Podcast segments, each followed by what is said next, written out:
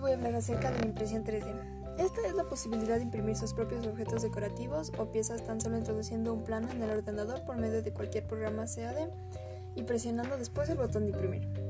La impresión 3D inició en 1977 cuando se inventó la impresora de inyección de tinta, pero en 1984 se dieron adaptaciones sobre el concepto de inyección de la tinta, por lo que se fue transformando la tecnología de la impresión con tinta a impresión con materiales.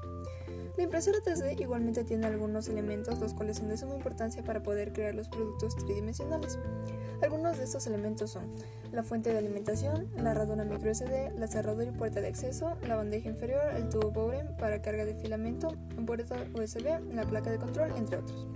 Una forma en la que se evalúan los productos que se crearon con la impresión 3D son por ejemplo por medio de un checklist, de un sondeo, una encuesta o una entrevista.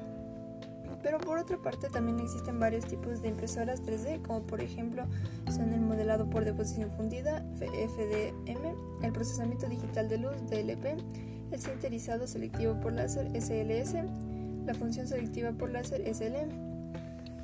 Con toda esta información, eh, se sabe que el avance que existe en la tecnología puede hacer que las impresoras 3D puedan llegar a crear partes del cuerpo humano, juguetes, ropa a la medida, comida con modelos interesantes, cámara de fotos, pero igualmente se puede llegar a crear cosas negativas como armas, bombas, entre otras cosas.